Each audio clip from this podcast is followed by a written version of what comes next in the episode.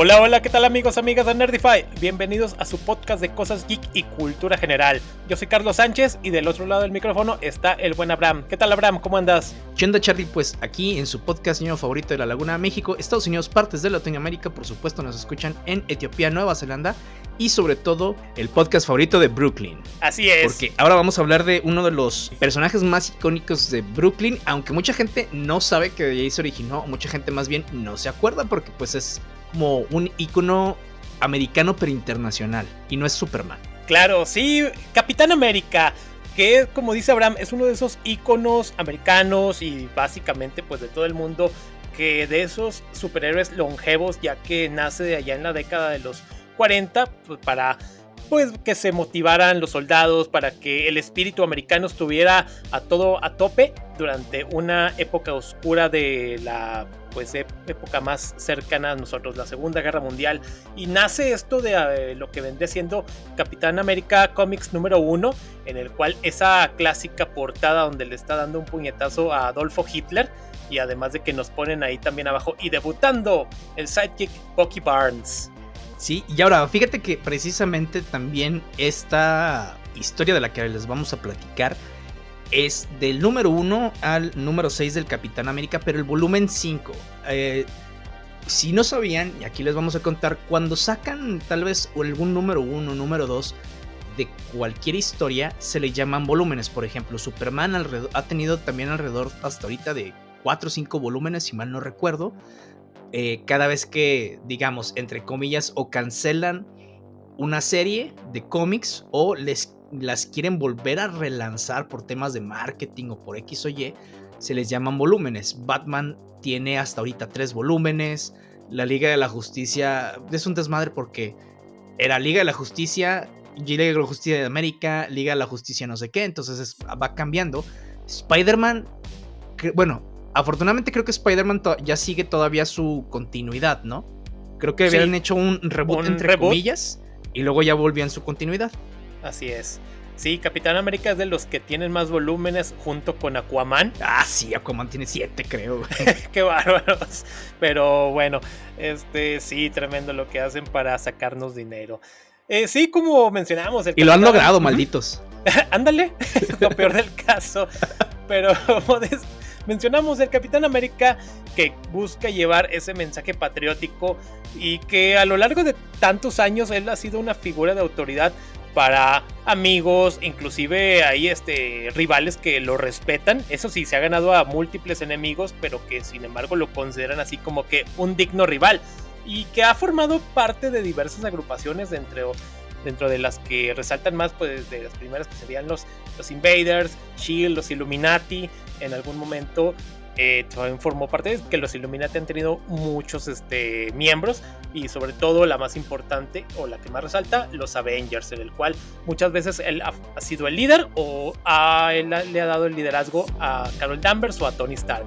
No muy buenas decisiones del Capitán América, porque pues sí, eh, en darle el liderazgo a esas dos personajes eh, dentro de los cómics porque así, así hemos tenido muchos desmadres gracias a ellos dos.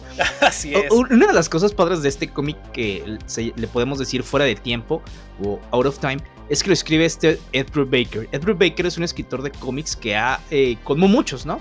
Ha estado en las dos compañías y la verdad es que este ron que tiene Edward Baker en el volumen 5, que, son alrededor de 50 tomos, ha estado, por ejemplo, o bueno, lo que comentaba Carlos, de las que yo más me acuerdo, son historias que tenía en su ron de Batman que están buenísimas con este Scott McDaniel, que era la de Bruce Wayne fugitivo y Bruce Wayne asesino, eh, que al revés. Por ejemplo, también he escrito, me decía Carlos, y no me acordaba, que la, la del hombre que ríe, del guasón, que básicamente es eh, un recuento de la historia del primer encuentro entre Batman y el Guasón que toma eh, parte después de lo que le podríamos llamar año 1 de este Frank Miller.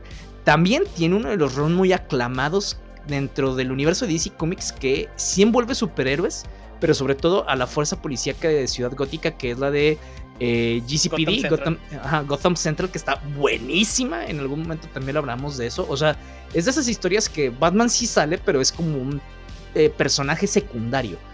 y aún así sigue estando muy buena. Ahí vemos a Montoya, vemos a Crispus Allen. No les voy a espolear ciertas cosas porque eso también tiene sus ramificaciones dentro del universo de DC Comics.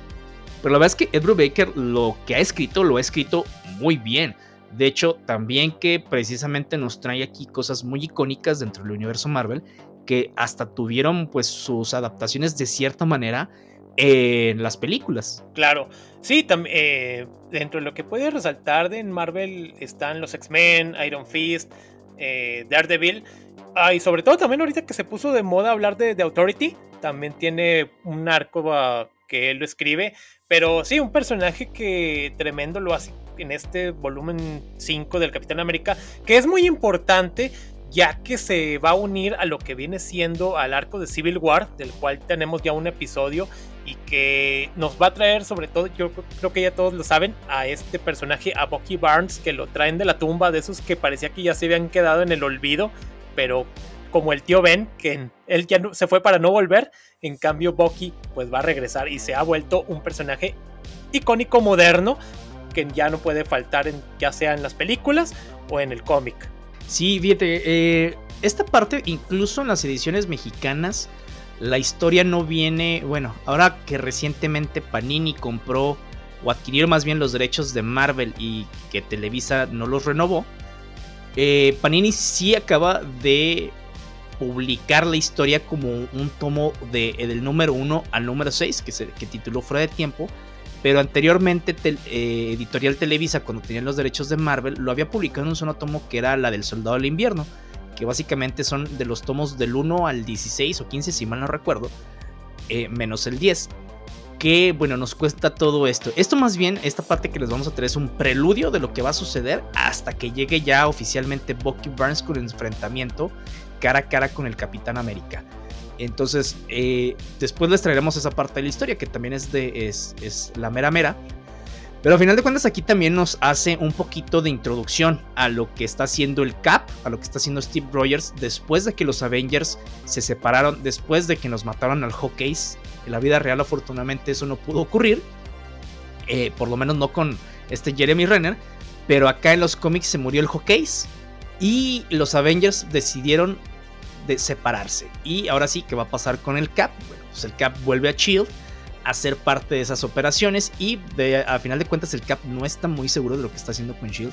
No está incluso, se ven las tensiones que tiene con Nick Fury, con todos los agentes aquí. Y sí, no, bien lo mencionas, el Capitán América está pasando por una época, digamos que no es la mejor para él, está así como que un tanto inseguro en las acciones que está realizando, se siente iracundo, se siente un poco frustrado. Se volvió salvaje sí, está tomando algunas decisiones que meramente ha hecho que Nick Fury que The Shield lo tengan bajo cierto, cierta observación y que estén constantes evaluaciones.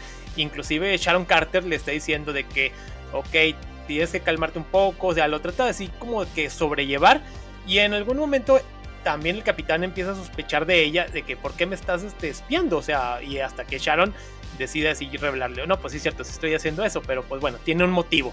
Pero a grandes, este, grandes rasgos para comenzar, podemos remontarnos cinco años atrás en el cual aparecen Alexander Lukin y Red Skull, quienes tienen a un malherido Red Guardian, el cual este, están cuestionando sobre si hay más sujetos como él, recordar que él es una especie también como de super soldado, y a lo cual están buscando también lo que vendría siendo el cubo cósmico, que lo quiere Red Skull, lo quiere también Lurkin, porque a fin de cuentas pues está este objeto es muy preciado, pero pues va a resultar que van a ir a una especie de bodega en la cual tienen objetos de guerra y sobre todo hay uno que resalta entre todos. Y hay un hombre ahí en una cápsula al cual no se le ve la cara ni nada, pero dicen, eh, este sujeto es muy importante, pero se utilizará para futuras misiones que van a resultar más importantes o trascendentales para esto. Sí, digo, cuando nosotros vemos en el panel y ahorita obviamente viéndolo desde un punto de vista pues no diría a futuro porque esta historia salió más o menos como por 2004. Tuvimos eh, la aparición de Bucky por ahí de 2016. Eh, bueno, ya como el soldado en invierno más bien eh, en, la, en el cine. Entonces, pues obviamente ya sabemos quién es. En esos momentos la verdad es que no tenías ni idea. veías el brazo, pero pues es como que, ah, pues alguien con un brazo robótico. Ahorita obviamente, incluso hasta me emocioné con el con la viñeta que dije, ay, mira, Boki. Obviamente, o sea, en esos momentos no tenías ni la menor idea. Ahorita ya, incluso eh, si lo ves en retrospectiva, durante todo el cómic vas viendo y ya sabes quién va a ser el soldado del invierno, porque te van poniendo como que esas pistas, ¿no? cuando lo ves en retrospectiva dices, ah, es obvio, o cuando ya sabes qué va a pasar, pues también. En esos momentos te van haciendo de, ¿será fulano? ¿Será sutano? ¿Quién es el, el que está apareciendo aquí? Y creo que hicieron un muy buen eh, trabajo sobre eso. Tal vez con el paso del tiempo, ya que resolviste el misterio, pues bueno, ya no es tan misterioso. Pero aún así, creo que la historia nos sigue dando eh, puntos muy importantes sobre eh, la forma de pensar del Cap, ¿no? O sea, como decía Carlos, el, Cap se había visto, se había vuelto un poquito más violento. De hecho, Sharon le comenta cuando hubo un ataque terrorista sobre Nueva York en donde dice, es que sabes que no tenías que haber, se murieron dos mientras estabas tratando de salvar el tren de los terroristas, este, y yo no lo pusiste en coma. Y aparte pues hubo daños colaterales con algunos eh, ciudadanos, en donde el CAP, más allá de decir, ay güey, pues creo que sí tengo que ver la manera de no afectar a los demás, lo que el CAP comenta es de, bueno, ¿y qué querías? Que explotaran la ciudad, que pasara esto Dice, o sea, a ver, no estamos hablando de eso porque aquí ya lo volví al cap incluso de, ah, pues entonces no hago nada. Pero no es así, sino que había gente, o sea, transeúnte que ni la debe ni la teme y por las acciones del cap sufrieron. O sea, el cap llevó incluso la pelea a las calles en donde ni siquiera sabía que trataba de ayudar a la gente. Y no es tanto que no no detenga a los maleantes, sino que tampoco es necesario que pues te valga la vida de los transeúntes, en donde ahora sí pones, eh, como me decía Carlos, eh, es que esto nos lleva a Civil War y se nota luego, luego qué es lo que va pasando y por qué en el universo Marvel, pues a final de cuentas también empiezan a decir, bueno, pues y por qué no limitamos a la acción de los superhéroes, güey. Sí, exacto. Y es que el Capitán América a lo largo de los años, que sí ha sido un personaje que tipo un Boy Scout que sigue las reglas y todo eso, que sigue las órdenes del gobierno, pero también ha tenido su lado en el cual, digamos que cuestiona, que cuestiona las decisiones, que obviamente él piensa por sí mismo para qué creo que es mejor y hay veces en las que sí como aquí lo dices, o sea, está actuando más como tipo John Walker, el US Agent, y que en algún momento el capitán también decidió retirarse de lo que vendría siendo este, del manto del capitán para ser este Nomad. Y así pues ha habido la quien hemos tenido ya varios capitanes América o personas que han forma que han hecho esta identidad. Pero Steve Rogers sí meramente pues obviamente él es un soldado que tiene también estrés posguerra y que esto también le afecta decisiones, la pérdida de amigos, le sigue afectando la muerte de Bucky Barnes, que hasta ese momento desconocía que lo que ocurría como el soldado del invierno, pero acá con este Nick Fury, pues sí tiene esos este, choques y como bien lo dice, o sea, con Sharon Carter y finalmente nos va a llevar a lo que a la gran historia de Civil War, pero acá cuando ya tenemos a Red Skull nueva de nueva cuenta actuando y que se nos lo ponen en contexto de que es que se escapó y que esto te ha puesto muy nervioso, capitán, y esto es peligroso pues obviamente para todos. Sí, fíjate, una de las cosas que me dan risa y que de hecho tengo anotado aquí en, lo que estuve checando es que eh, Red Skull había muerto, pero Red Skull revivió a través de un clon del Capitán América, a lo cual también dije, a ver, ¿qué pedo con Marvel y su fetiche con los clones, güey? Es demasiado, demasiado el fetiche con los clones, es el clon del clon del clon del clon con el clon y todo está revuelto, güey. Entonces, obviamente, bueno, pues aquí te ponen que se volvió, si de por sí ya era la rivalidad o entre el Cap, bueno, la enemistad más bien entre el Cap y Red Skull, acá se vuelve todavía más personal porque ahora resulta que utiliza un clon del capitán para revivir, güey. Entonces como, a la verga.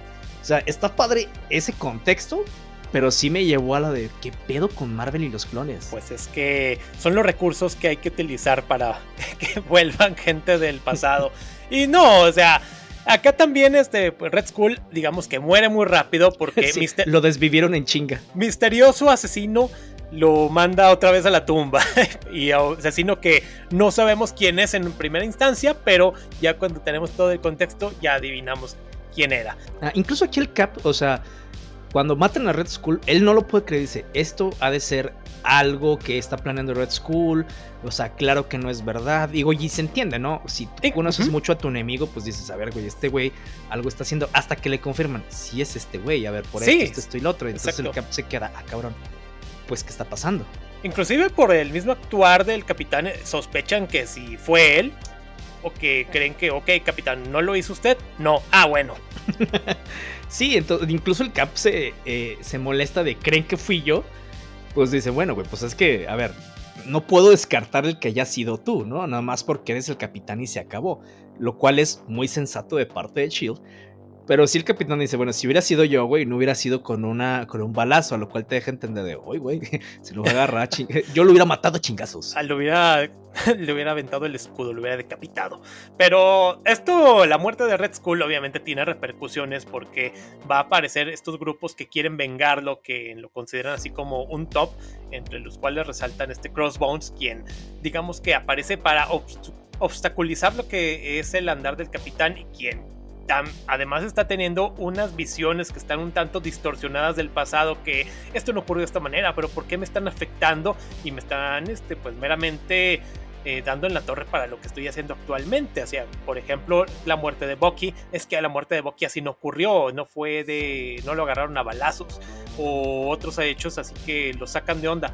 Finalmente, pues esto estas visiones también le interfieren cuando está peleando o cuando está dormido, así que también digamos que muy descansado no está el capitán y esto le, le, afecta pues meramente en su psique. Sí, y ahora también estas visiones, algo que nos, eh, que nos ayudan a entender un poquito más, que nos ponen en contexto, es qué hacía Bucky con el Cap en la Segunda Guerra Mundial, porque incluso también, eh, si nos acordamos de las pues historias clásicas del Capitán y Bucky, Bucky era súper joven, ¿no? Digamos una tipo edad de Robin entre los 12 y los 15 años en las historias originales. Aquí ponen de que, bueno, Bucky en realidad estaba más cerca de los 21 que de ser un adolescente. Entonces, eh, si nos ponen en contexto que, bueno, Bucky era más grande, Bucky no era nada más un niño que estaba ahí en la guerra porque sí, sino es que Bucky lo entrenaron desde muy pequeño para que fuera básicamente un asesino silencioso, que tuviera ciertas especialidades que necesitaba el equipo del Cap. Y aquí también nos ponen en contexto de, bueno, no todo fue agarrarnos a chingazos porque sí, o sea, era la guerra, güey. Había asesinatos. Bucky cometía muchos de ellos y pues al final de cuentas nos ponen también eh, de que Bucky no era un simple sidekick y se acabó. O sea, Bucky era un soldado pues bastante bien entrenado para lo que tenía que ser el equipo del capitán que también lo pone que de contexto es una cosa es lo que la gente sabía que hacíamos porque era una campaña de propaganda del gobierno de Estados Unidos y otra cosa es lo que en realidad teníamos que hacer. pues bueno, si la gente lo supiera, pues tampoco hubiera levantado mucha la moral, que digamos, aunque nosotros sabemos que a final de cuentas no es, no es que esté bien o es que esté mal, sino que en una guerra son cosas que se tienen que hacer. sí, se tiene que hacer el trabajo sucio y es a lo que nos lleva también a John Walker como dicen acá en el MCU, de que no necesitamos un capitán, sino un US Agent. Pero ese ya es otra harina de otro costal. También este, acá nos traen en contexto a otros personajes de los cuales han sido profanadas sus tumbas, como es Jeffrey Mace y lo que es el original Capitán América, que se llamaría posteriormente eh, Espíritu del 76, William Nelson, quien este, pues actuaron junto con el capitán durante la Segunda Guerra Mundial y que el capitán los va describiendo es que formaban parte de lo que vendría siendo la parte británica y pero quien hizo esto lo hicieron para darme a mí en la madre, para sacarme de mis casillas y el capitán piensa que fue Crossbones en el cual casualmente se lo encuentra en carretera y obviamente chingazos. Y el capitán en ese momento empieza a tener estas visiones que digamos que lo distraen de la pelea hasta que Crossbones dice esto es demasiado fácil, me, mandaron para matarte, pero esto lo, no puede ser ahorita porque está haciendo, eres un patético y no está resultando el reto que yo esperaba. O porque lo requería el guion. exacto. sí, porque así como que yo si lo quisiera matar, lo mato. de una vez, ¿para qué batallar? Exacto. Sí, no, este... y fíjate, o sea, también eso es una de las cosas que, que le comentaba a Carlos cuando estaba eh, de que, a ver, entiendo todo el tema del cubo cósmico porque aquí mucho tiene que ver con el cubo cósmico. De hecho, el Red Skull tiene un plan para eh, acabar con diferentes ciudades, con Londres, con París y con Manhattan, y que esa destrucción y ese dolor le dé más poder al cubo cósmico que tiene, pero que al final de cuentas tiene muy poco poder para poder energizarlo y ahora sí hacer lo que le dé su regalada gana y distorsionar la realidad. Lo que no me queda claro es, es precisamente esas visiones que tiene el Cap, que básicamente son como un retcon, como si estuviéramos diciendo que estamos platicando eh, lo que está pasando en esta nueva realidad del universo Marvel. Eh, y básicamente estamos diciendo, que bueno, había Capitanes América después de que el Capitán América murió, la gente no lo sabía, pero lo sacamos un Capitán América que combate contra el comunismo como los cómics, un Capitán América que seguía en la Segunda Guerra Mundial a pesar de que el original se había, pues bueno, pensaban que estaba muerto, y diferentes Bokis, ¿no? Este, entonces, y acá nos ponen como que está recordando, como decía Carlos, las cosas de, otra manera, que es lo que yo no entiendo cómo diablos está pasando. Sí, ahorita que lo menciones, aparece un segundo Bucky que vendría siendo Jack Monroe, el cual este, está en un bar bebiendo whisky o cerveza y ve al capitán en la televisión y dice, yo trabajé con él y lo corren así, sí, sí, borrachín, largo de aquí. ya cuando se va a subir a su coche, eh, aparece Sombra, hombre misterioso y eh, Jack Monroe, sí, y lo, lo conozco, no, no, lo, no me conoces y lo matan. Esto también que trae repercute en el capitán y en Shield porque, oye, una gente cercana a ti apareció muerta y de una manera pues este que no, se esperaban y, y, esto obviamente trae más repercusiones. Eh, el capitán este, pues meramente también, algo que, se me hizo muy interesante de esta historia es cuando viene ese flashback donde aparece junto con los invaders en la Segunda Guerra Mundial, donde vamos a ver a lo que vendría siendo al capitán peleando junto con Namor, con la primera antorcha humana que vendría, siendo Jim Hammond y Toro. a lo cual este, vamos, nos remontan a lo que es Acronas allá para en Rusia, en Stalingrado, en el cual este, están en esta población tratan de defenderla finalmente porque saben que hay una superarma que tiene Red Skull, a lo cual este Red Skull la empieza a utilizar y le dan la madre a todos, o sea, masacre, el capitán tiene que también salvar a lo que es a Bucky, o sea, digamos que entre comillas triunfa lo que vendría siendo Red Skull porque acabó con toda esta población rusa, a lo cual nos va a aparecer al final lo que vendría siendo un niño que está llorando la muerte de su madre, que está hoy uno de los principales este, líderes rusos, que le dice, no llores niño, ya está muerta. ¿Y cómo te llamas? Alexander. y ah, finalmente nos da pie a que él es Alexander Lurkin que a la postre va a ser uno de los principales promotores del comunismo durante la Guerra Fría y uno de los enemigos del Capitán América. Sí, algo que no me gusta, digo, eh, no lo utilizan nada más aquí, lo utilizan en muchísimas partes. Es básicamente hacer recuentos del pasado de los superhéroes y, e inventarles nuevos enemigos, güey.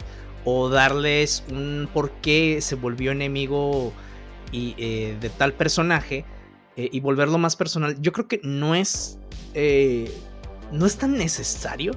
O sea, puedes tener enemigos ideológicos y está bien, güey. Pero yo la única de las cosas de esos recursos que no me gustan, güey. Esos tropes de vamos a recordar el pasado de manera diferente. Mira, por estas acciones aquí tienes un enemigo. Es de. Ay. De ahí más, o sea, creo, que es una de las cosas de las pocas que no me gustó del cómic. Porque la verdad, eh, eh, va siendo. A pesar de que no es un cómic muy rápido, es un cómic interesante, güey. O sea que te va diciendo cómo está pasando la el cap, el misterio que se va volviendo poco a poco. Eh, y todo esto que va a tener básicamente repercusiones eh, personales para el Capitán América, donde se siente que ya no sabe qué hacer, o sea, porque es de ya no estoy tanto con el gobierno americano, pero tampoco sé hacia dónde diablos voy. Y cuando ah, súmale todas las visiones que le están pasando y súmale lo que le va a pasar ahora con Bucky es de a la verga, pues qué chingados voy a hacer, ¿no? Sí, exacto, porque también aparece un documento el cual le terminan entregando a Nick Fury, el cual este tiene como título Proyecto Soldado del Invierno y viene pues básicamente toda la información de Bucky y que finalmente también nos van diciendo de que encuentran el arma con la cual matan a Jack Monroe y que trae unas huellas misteriosas que a la postre pues todo nos va a dónde nos va a llevar.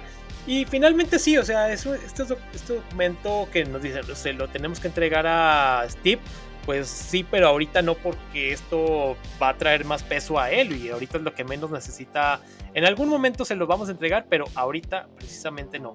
Y sí, o sea, el capitán anda de aquí para allá, pasa de avión y que quiere viajar hasta, inclusive llega a lo que viene siendo el castillo de, este Semo, en el cual también hay otros flashbacks, en el cual también son torturados, el Iboki, hasta que pues resulta que no, que hay que regresar de urgencia a la Filadelfia, donde Sharon Carter, que había sido secuestrada por el soldado del invierno y que este, está planeando aún instalar unas bombas en las cuales el mismo, mismo Crossbones dice este, a Barder y todo lo vamos a hacer en venganza para el nombre de Red Skull. Y sí, o sea, resulta que aquí este asesino que ya tiene, digamos, liberada a Sharon y ella está así como que, pues, capitán, es que no, eh, hay, hay un secreto que tienes que ser, este, se tiene que revelar, pero esto va, trae más peso hacia todos. Y, efectivamente, o sea, este es lo que viene siendo la gente, Neil Tipper, quien va a morir porque a causa de estas explosiones, porque en algún momento eh, Bucky tiene, o el soldado del invierno está apuntándole, o sea, tiene a tiro a Steve Rogers, pero dice no, hasta después, porque recibe una orden de Lurkin, quien este, dice no, sí, él se va a sacar más de onda o le va a afectar más en el futuro, y así que otra vez digamos que se salva a Steve Rogers de morir. Gracias al guion. Ah, exacto, y finalmente vienen estas explosiones en la cual pues afectan estos actos y terminan matando a Tipper, quien si no me equivoco era la pareja de Sharon Carter. Sí, bueno, que Sharon dice, bueno, él dice que ya lo había cortado Sharon, pero quién sabe que porque, el, porque aquí nos ponen Sharon y el Cap, pues obviamente salieron, son exes, este, la verdad es que no sé qué va a pasar más adelante en temas personales con Sharon y el Cap. Eh, lo que sí sé es que una de las cosas que el Cap está poniendo aquí en escena es eso, o sea, eh, básicamente Shield está dando, tal vez con buenas razones, no lo sé, le está dando pues esas excusas para que el CAP deje de creer en las organizaciones gubernamentales. Cosa que lo va a poner pues ahora sí en contrapunto con el mismo Iron Man que vamos a ver en, Civil War. algo, algo que me gustó eh, como parte de lo que hace Ed Baker para formar al Cap sin necesidad de salirse de la historia es que pues el Cap tiene esta mm, pues ¿cómo diré? Esta disyuntiva en donde estas reflexiones, ¿qué hubiera pasado si el Cap no hubiera muerto, no? O sea, ¿qué hubiera hecho él? Dice, pues es que bueno, está el tema del comunismo, está esto, y son cosas que tal vez yo no estaba tan preparado para combatir de, parte de un gobierno. Algo que me gustó mucho es que empieza a ver eh, temas del espacio y dice, bueno, es que yo debí de haber estado en el espacio, no porque él quisiera estar en el espacio, sino de que murieron muchos hombres y mujeres y yo fui, eh, yo, yo hubiera estado en esa carrera espacial y, no, y precisamente para evitar que muchas personas más murieran, dice, yo fui diseñado para poder eh, aguantar todo ese tema, yo fui diseñado para poder sobrevivir. Entonces, él incluso hasta se está culpando de no haber estado en cosas que ni siquiera estaban bajo su control, ¿no? O sea, haberse culpado de, es que por yo no estar, murieron hombres y mujeres en la carrera del espacio. Por yo no estar, sucedió esto. Entonces sí nos pone en contexto todo por lo que está eh, pasando el capitán eh, en temas de su propio de su propia salud mental porque incluso la misma Sharon lo dice o sea tú pasaste estos controles de salud mental y puedes engañar a cualquiera pero a mí no me engañas o sea yo sé lo que está pasando y si yo los hubiera revisado ni siquiera hubieras pasado tu propio control de seguridad entonces, sí es muy, sí es muy interesante esto. También creo que esa parte de el Capitán América, si hubiera sobrevivido y hubiera estado en la, carrera espacial, me, me gustaría ver como que esa parte en un What If, Ándale. De qué pasa si el Capitán América hubiera sobrevivido y hubiera estado en la, guerra, en la carrera espacial. Yo dije, ah, suena muy interesante. Sí, suena bastante bien, o sea, es buen material. Sí, porque todo este arco, como bien lo dicen, es interesante ya que, bueno, no solamente el arco, sino todo el volumen, porque sí se mete a cuestiones que digamos que no habíamos visto tanto del capitán, un, poquito errático, por así decirlo, tomando decisiones a veces un tanto impulsivas ah, o por la ira. Y finalmente, pues sí, se nos metemos un poco más a lo que vende siendo esta organización Shield y cómo es su proceder y finalmente, pues que tienen sus ideales y sus objetivos y que como meramente cuando ocurre todo lo que los eventos de Civil War, pues meramente se tiene que venir un nuevo capitán para que pues tiene que haber un símbolo americano y finalmente spoiler spoiler que ni es tanto, pues lo toma Bucky Barnes. Sí, eso es una de las cosas, eh, por ejemplo, hay, eh, ¿cómo lo diré?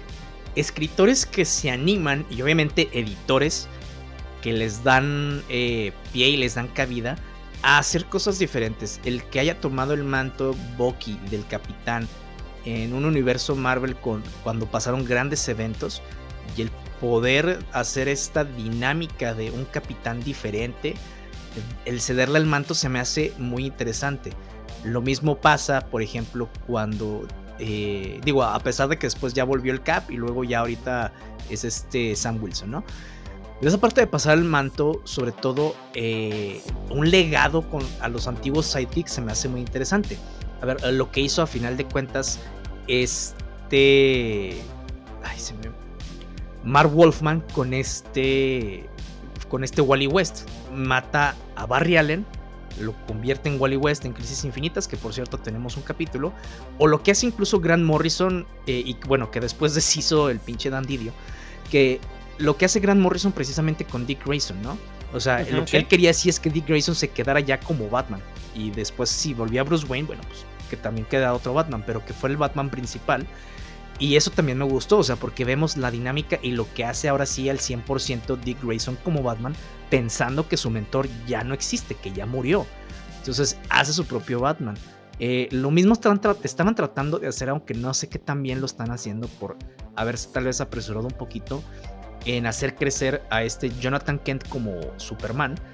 Que eventualmente me hubiera gustado verlo, pero aquí lo que hicieron es la, la típica, ¿no? Ah, lo pusimos en otra dimensión y le, eh, ¿cómo se llama? Adelantamos su edad. Entonces, eh, eso fue lo único que no me gusta. sí. Pero bien más sí creo que lo que hace Ed Baker aquí, tratando de volvernos a poner un personaje que pensábamos, como dice Carlos, que ya estaba muerto y que no iba a regresar como, el, eh, como lo hacía el tío Ben, que lo ponga otra vez en el contexto actual en ese momento y que crea su propia personalidad y que a partir de ahí cree su nueva mitología del capitán no solamente se me hace muy interesante, pero sí de las cosas que creo que muy pocos escritores han podido hacer de buena manera y que sea básicamente una de esas historias que pues que a la gente le gustó, güey. sí, de esos clásicos modernos. Exacto. Y porque, y porque nos ponen un clip, cliffhanger muy interesante ya que Lurkin tiene el cubo cósmico y nada más así dice, sí, a partir de ahora todos sufrirán y ya es ahora sí el brinco a la historia del Winter Soldier, de la cual, como mencionamos, hablaremos después ya más en concreto. Así es. Fíjate, ah, independientemente de la historia, algo que, me encanta de este tipo de, de formatos de los cómics de hace años es que ojalá vuelvan otra vez como lo comentábamos en, en una edición pasada, que vuelvan a otra vez esas menciones a historias pasadas. Así como platicamos en la de Venom que nos decían, ah, bueno, si quieres saber qué pasó, lee Spider-Man número tal o este cómic número tal. Y aquí lo que hacen es básicamente darnos un resumen de la pasada edición, ¿no?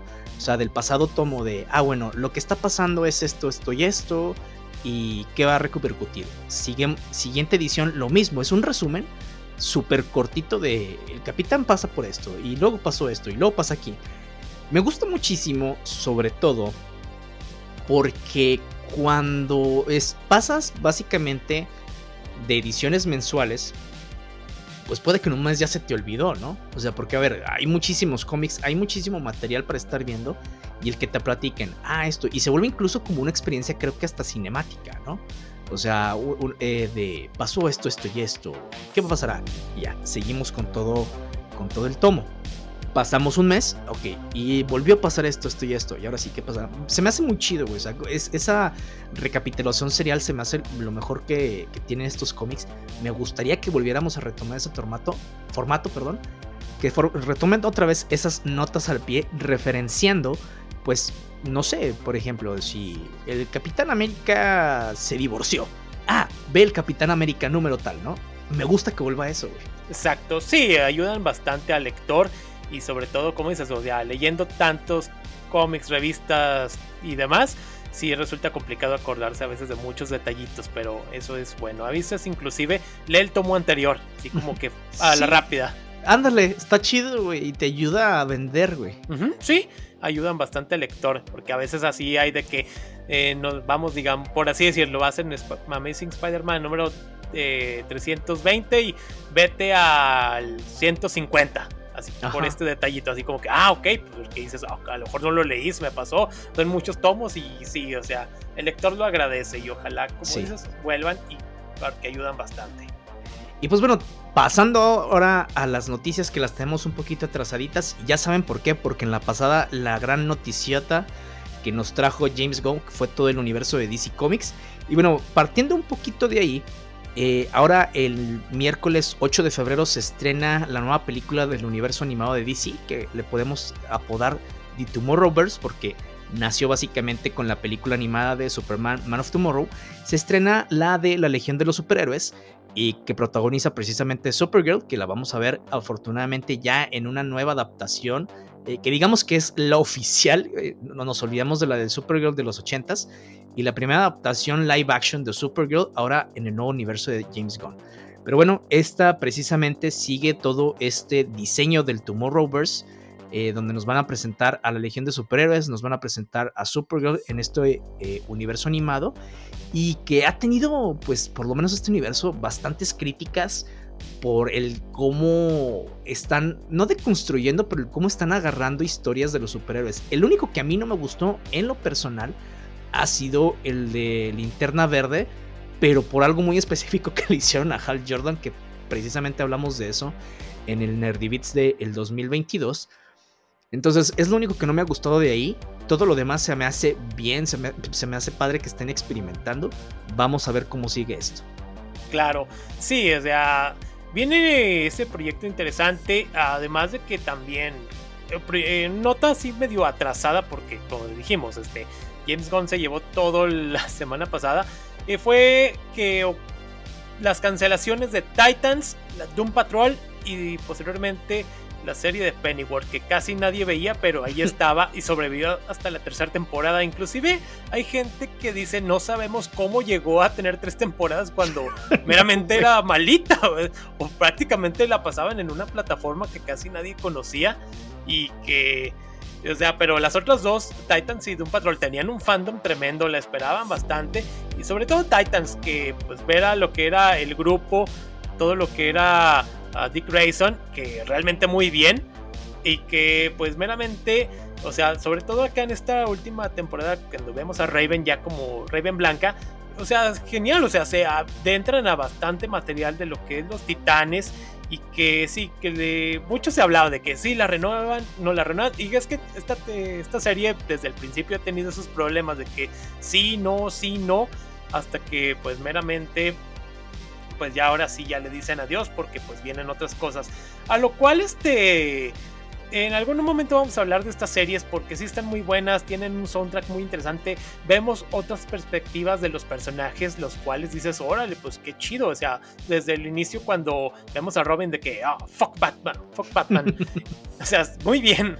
Sí, y fíjate, eh, a mí me gustaría, digo, y a final de cuentas fue de las pocas eh, adaptaciones live action de Dick Grayson, y yo creo que por, eh, Dick Grayson aquí pudo pasar dentro de las tres identidades que ha, bueno, cuatro, no hablamos de esa, pero eh, dentro de las tres identidades que, ha tenido, que ha sido básicamente Robin, Nightwing y Batman, eh, pues por lo menos aquí nos dieron a, las dos más icónicas, ¿no? Que es la de Robin y la de Nightwing. Nightwing en su apariencia más eh, clásica que ha tenido, me gusta el personaje, de hecho, pues no, no creo, pero me gustaría ver que a Brenton Thwaites, que protagoniza la de Titans y que interpreta a Dick Grayson, pueda regresar por lo menos al nuevo universo de DC Comics. Digo, vamos a tener un Robin como Damian Wayne, lo que quiere decir que Bruce Wayne ya va a estar más grande y que podemos ver a un Nightwing también grande. Entonces yo creo que Brandon Thwaites podría y ojalá pueda regresar a retomar el manto de Nightwing aquí en el universo de DC.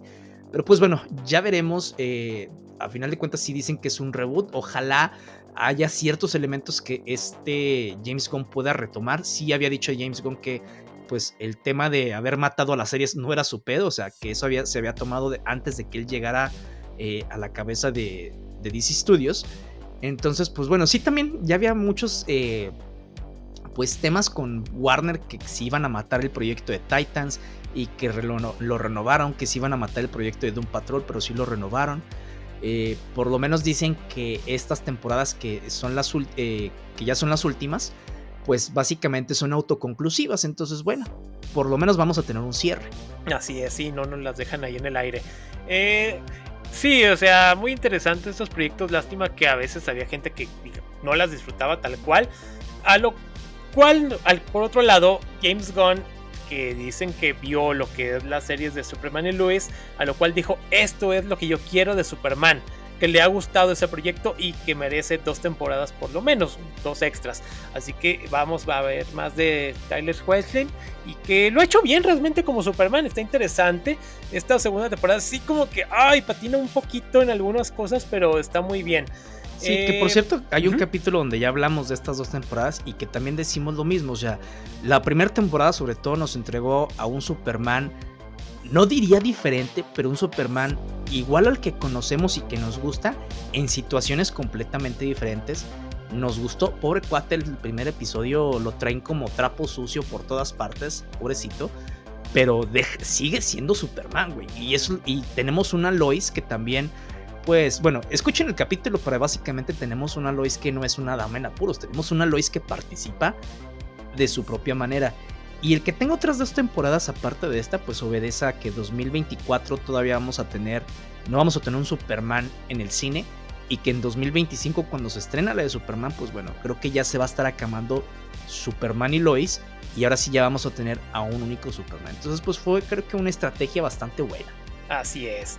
Eh, por otro lado también había salido en estos días de que se había un rumor en el cual decía de que la película de Constantine 2 con Keanu Reeves se había cancelado. Esto lo había dicho un insider llamado Casey Walsh, el cual este, posteriormente, por ejemplo, en Entertainment Weekly, dijo que no, que esto había quedado desmentido y que el proyecto sigue todavía en desarrollo, a lo cual yo creo que este, esta persona ha recibido muchos tweets así de que, hombre, está sacando información falsa, fake news, pero pues bueno, Constantine 2 que suena interesante. Vamos a ver de nuevo a Keanu y que es este, digamos, exorcista mágico que está muy bien. O sea, la película de los 2000 está muy bien. O sea, a mí me gusta. Está entretenida y, que realmente es muy cumplidora. Y que, pues bueno, qué decir. Acá tendremos la continuación. Va a estar interesante. Sí, yo, yo no me acordaba del proyecto hasta que había visto la noticia, le decía a Carlos que yo pensaba que eh, era noticia como rumor, hasta que me dijo, no, mira, es que ya lo publicaron de manera, dije, ah, ok, ni me acordaba, ¿eh? Dentro de los proyectos que, que había, ojalá, eh, no sé si lo vayan a retomar como parte del universo, lo vayan a dejar como lo que decía James Gunn, que es un Ellsworth. Digo, a final de cuentas, pues también sabe que este Keanu Reeves tiene cierto peso con los fans, o sea, por lo que ha hecho en últimos años. Y bueno, obviamente en años anteriores. Sí recuerdo que la eh, película de Constantine recibió mucho hate de algunos fans que porque si no era el Constantine este que, o sea, que estábamos acostumbrados a ver los cómics, ¿no? El Constantine güero, el Constantine... Lo que más les cagó es que fuera que no fuera inglés, güey, que fuera americano. Claro. Este, y que estuviera en Los Ángeles. Entonces, bueno, eh, a final de cuentas entiendo ciertas cosas de esas. Yo creo que sí vimos un Constantine lo más apegado hasta cierto punto dentro de su em, actuación de Keanu Reeves al cómic, ¿no? Un Constantine que le vale quiote, un Constantine que fuma, un Constantine mal hablado, este, un Constantine que no le tiene miedo al diablo. Me gustaría ver otras facetas de lo que va a ser Constantine. Ojalá y James Bond pueda rescatar a Matt Ryan para el universo principal. Este, pero bueno, ya veremos qué pasa con esto. Igual en algún momento platicaremos sobre la película de Constantine que, pues está muy buena, ¿eh? O sea, era de mis favoritas a pesar de que le echaban eh, mierda. Qué bien que ahorita ya están diciendo de, ay, es una película bastante padre. Entonces, pues bueno, eh, veamos qué sucede con este proyecto, con esta continuación. Así es. Como proyectos que digamos que no envejecieron bien, que ya se estrenó esta semana la última temporada de The Flash, la protagonizada por Grant Gustin, el cual llega y pues a su final y que pues meramente como lo hemos dicho ya varias veces a lo largo del podcast empezó muy bien y poco a poco se empezó a desmoronar hasta que pues ya prácticamente muy pocas personas lo ven.